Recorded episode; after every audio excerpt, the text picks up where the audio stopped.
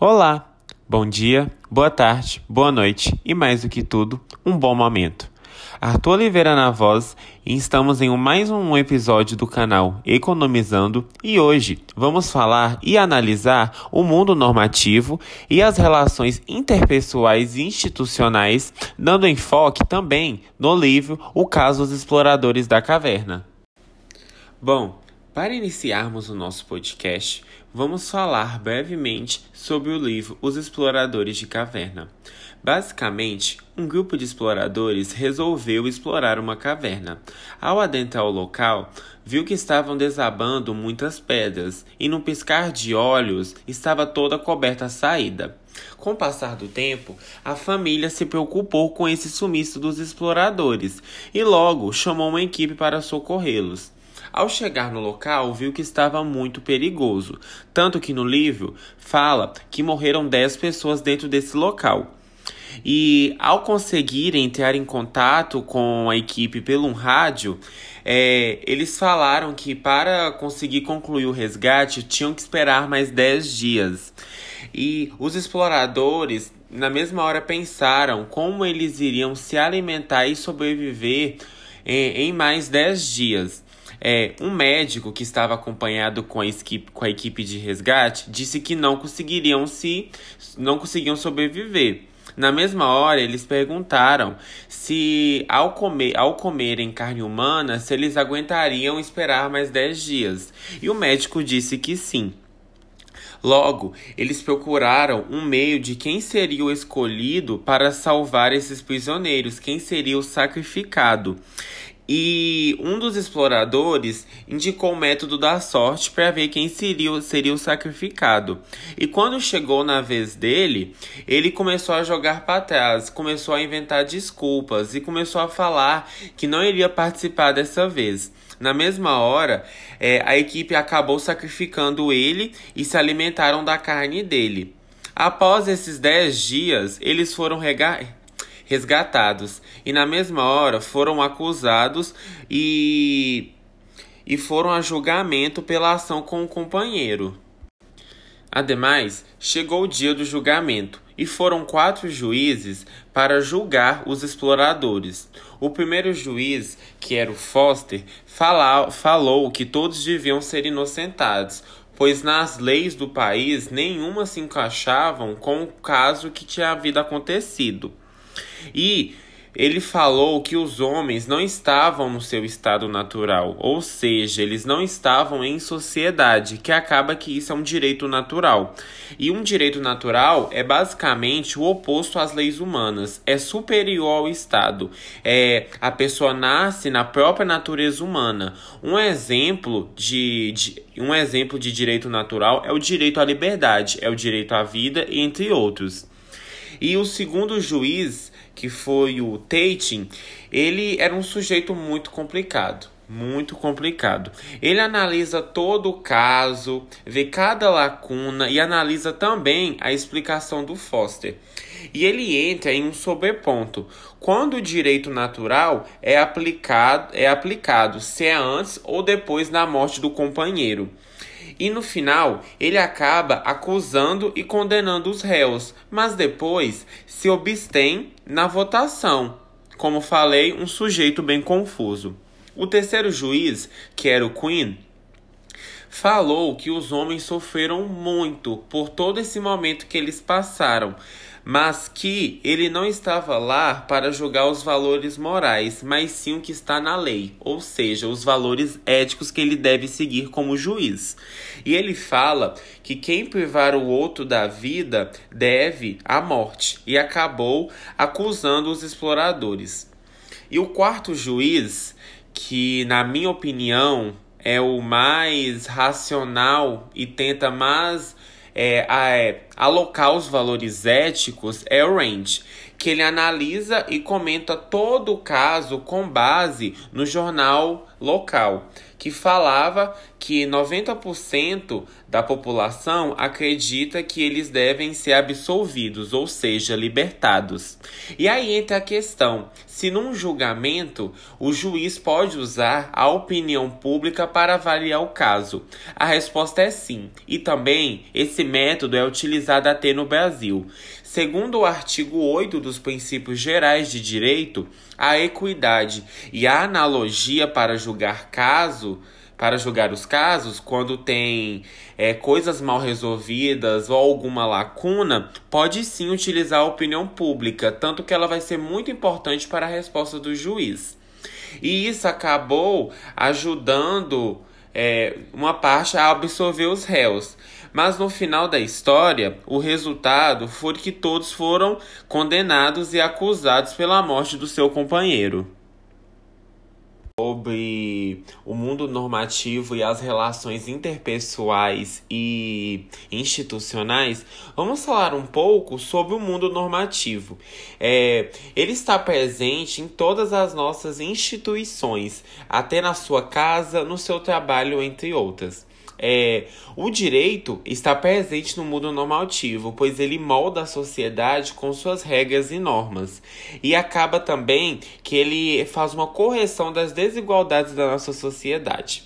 Então, é, em suma, é, esse mundo normativo, normativo é uma é, define através dessas interações sociais que acaba que regulamenta os comportamentos da sociedade através de regras e princípios e pode ser dividido em normas elementares que podem também ser provisórias. Basicamente, o direito é um conjunto de leis e normas que moldam a nossa sociedade. Ela é a entrada para o mundo social. Ela é obrigatória porque ela é uma coisa lícita, ou seja, é uma coisa certa e que através dela a gente pode definir a postura do indivíduo através de um comportamento certo.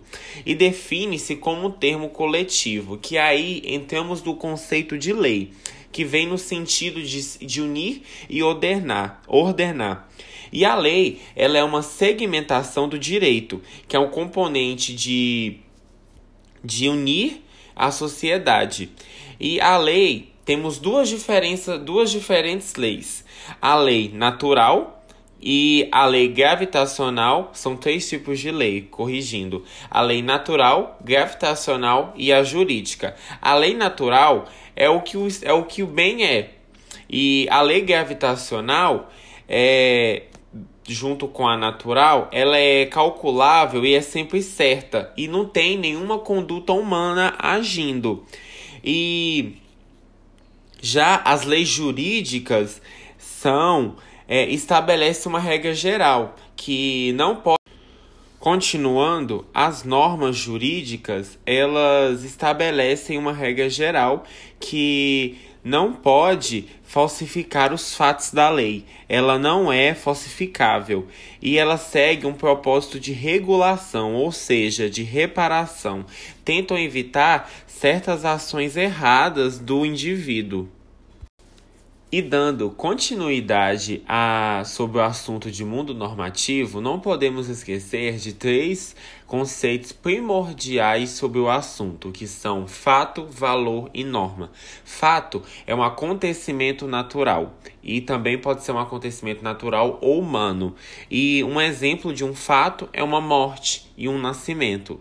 Já o conceito de valor é, é, é do, vem do ponto de vista da maioria da sociedade, que vem a partir da liberdade individual, ou seja, ele é protegido pelo Estado. O Estado, o ser humano segue valores, o ser humano tem os seus direitos e o Estado deve garantir os seus direitos para esse indivíduo. Por isso que vem essa liberdade individual de ter os seus direitos.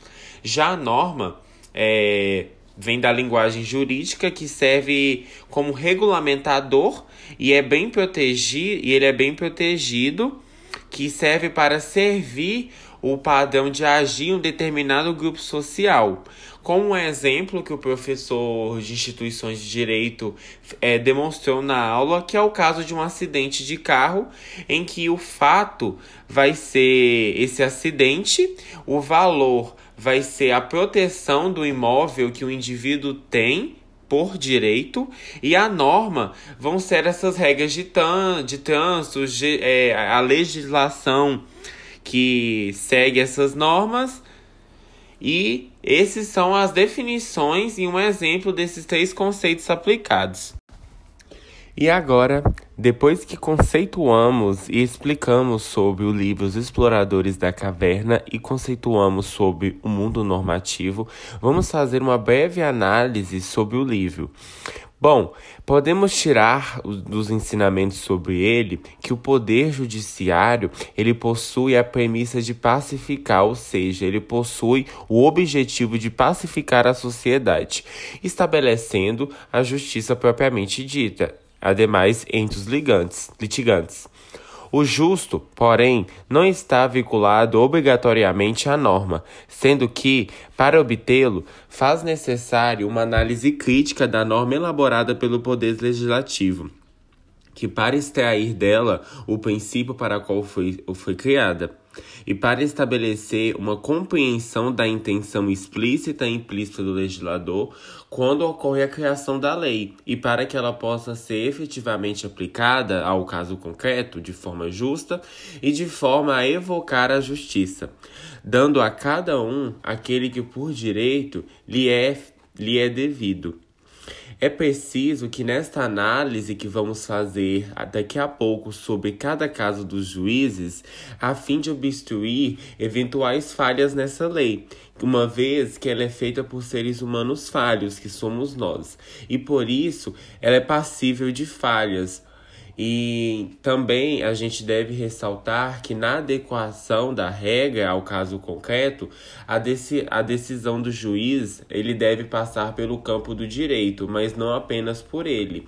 Foi o que eu tinha falado no quando eu estava resumindo o, o livro, que o juiz ele não está lá para debater valores morais, mas sim éticos perante a lei.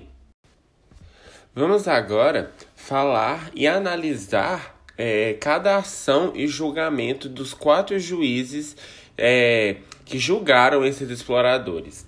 Vamos começar com Foster.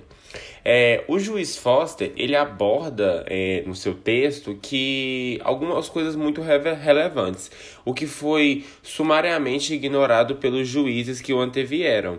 É, e além de destacar essa sordidez e, a, e essa incontestável obviada solução apresentada pelos seus antecessores, ele aborda que esse caso impõe não é um mero julgamento de quatro acusados, mas sim o julgo da própria legislação, se sua aplicabilidade, sua eficácia e sua equidade e justiça com isso, o juiz Foster aponta algo extremamente relevante para todo o ambiente jurídico e social, que é a distinção entre justiça e legalidade. E retomando ao caso, como os exploradores estavam em um estado de necessidade indubitável e sem o amparo do Estado, ou seja, como eu tinha havido falado, eles não estavam em sociedade. É nítido que eles se encontravam em um estado de natureza, é, não sendo, portanto, passível de julgamento no ordenamento jurídico positivado e sequer deveriam estar sendo submetidos a um tribunal do Estado de Direito. Eles, é, face às suas necessidades, agiram como agiram, valendo-se por meios que dispunham para conseguir um bem um bem visual futuro, ou seja, eles dispuseram da vida e da carne de um deles para conseguir a manutenção de suas vidas, como o próprio juiz Foster diz no seu texto, a função do direito é facilitar e melhorar a coexistência do, dos homens e de regular com justiça e equidade as relações resultantes da sua vida em um território comum. Então, como esses acusados se encontravam em uma situação alheia à realidade, onde os homens podem viver em comum as premissas elementares jurídicas, é, encontram-se privadas do seu significado, da sua coercibilidade da sua aplicabilidade. O segundo juiz, que foi o juiz Tate, revelou em, em seu texto essa dificuldade em alienar suas convicções pessoais e emocionais, dos aspectos intelectuais necessários para fazer essa análise justa e imparcial no caso. Então, para confrontar o juiz, os argumentos do juiz Foster, o Tatum ele recorre é, às falácias que não se aplicam a este caso, nem a um outro caso hipotético. E outra postura adotada por ele é que, no mínimo questionável, se não inadmissível, é ele negar a julgar.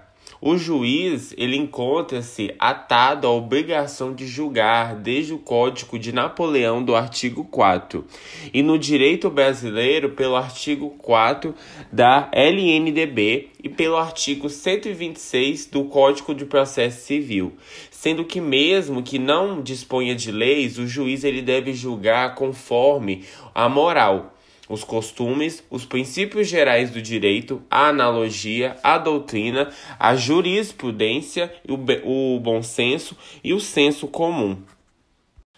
Vamos falar agora sobre o juiz Quinn, que ele aborda é, no início algo louvável, que é para defender a específica divisão de poderes. No seu texto, ele afirma que o tribunal não deve considerar a possível clemência do Poder Executivo, é, pois isto é uma competência do chefe do Poder Executivo e a divisão constitucional dos poderes assegura esse distanciamento dos mesmos, não sendo, portanto, da competência do tribunal considerar este perdão.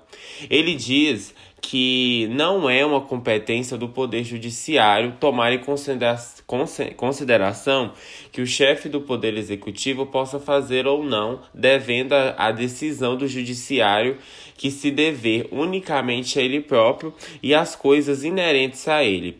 Outra postura defendida por Quinn é que é o fato de que a lei deve ser aplicada tal que está escrita. Este é que sem dúvidas, um tremendo equívoco, uma vez que a lei é passível de interpretação para que se adeque os casos e também para que se sanem eventuais erros e brechas que ela possa apresentar. A concessão máxima que o juiz Quinn faz a respeito dessa interpretação da norma jurídica é que ela deve estar contigo ao significado evidente desta. Tanto que no julgamento, Quinn fala que todos os seus valores morais estão muito lamentados e tem plena consciência de que os exploradores sofreram muito, mas ele não está ali para julgar os valores morais dele nem dos exploradores, e sim julgar é, o que está conforme a lei. Por isso ele acaba acusando os exploradores. E para finalizarmos nossa última análise, temos o juiz Randy, que ele inicia o seu texto com uma crítica ao legalismo exacerbado apresentado pelos seus colegas sobre o caso em questão, e apresenta as minúcias dos votos da turma de juízes que se manifestaram. Ele pesa ainda por uma análise da natureza jurídica do contrato celebrado entre os acusados, e que deu início aos atos praticados, Pode-se dizer, portanto, que o juiz Range, em similitude com o juiz Forte, busca aplicar a lei ao caso concreto que se apresenta ao tribunal. Então, o juiz Range afirma que ainda que o poder judiciário é o que tem maior possibilidade de perder o contato direto com o homem comum, se distanciando assim do real ao tentar se focar constantemente na norma legislada. É, nesse sentido, que também contribuiu para o enunciado que ele disse, é o fato de que o judiciário, muitas vezes, ele se abstém ao analisar alguns fatos, e estes compõem apenas parte de um todo. Então, para o meritíssimo Range, foca-se nesse tratamento destes elementos por um tempo considerável, que acaba que leva à perda dessa perspectiva geral, o que mitiga a essência do processo e da justiça. Bom, pessoal, esse foi o podcast de hoje é, sobre a análise do livro Os Exploradores da Caverna, dando enfoque nas relações interpessoais e institucionais. Esse é o canal Economizando Arthur Oliveira.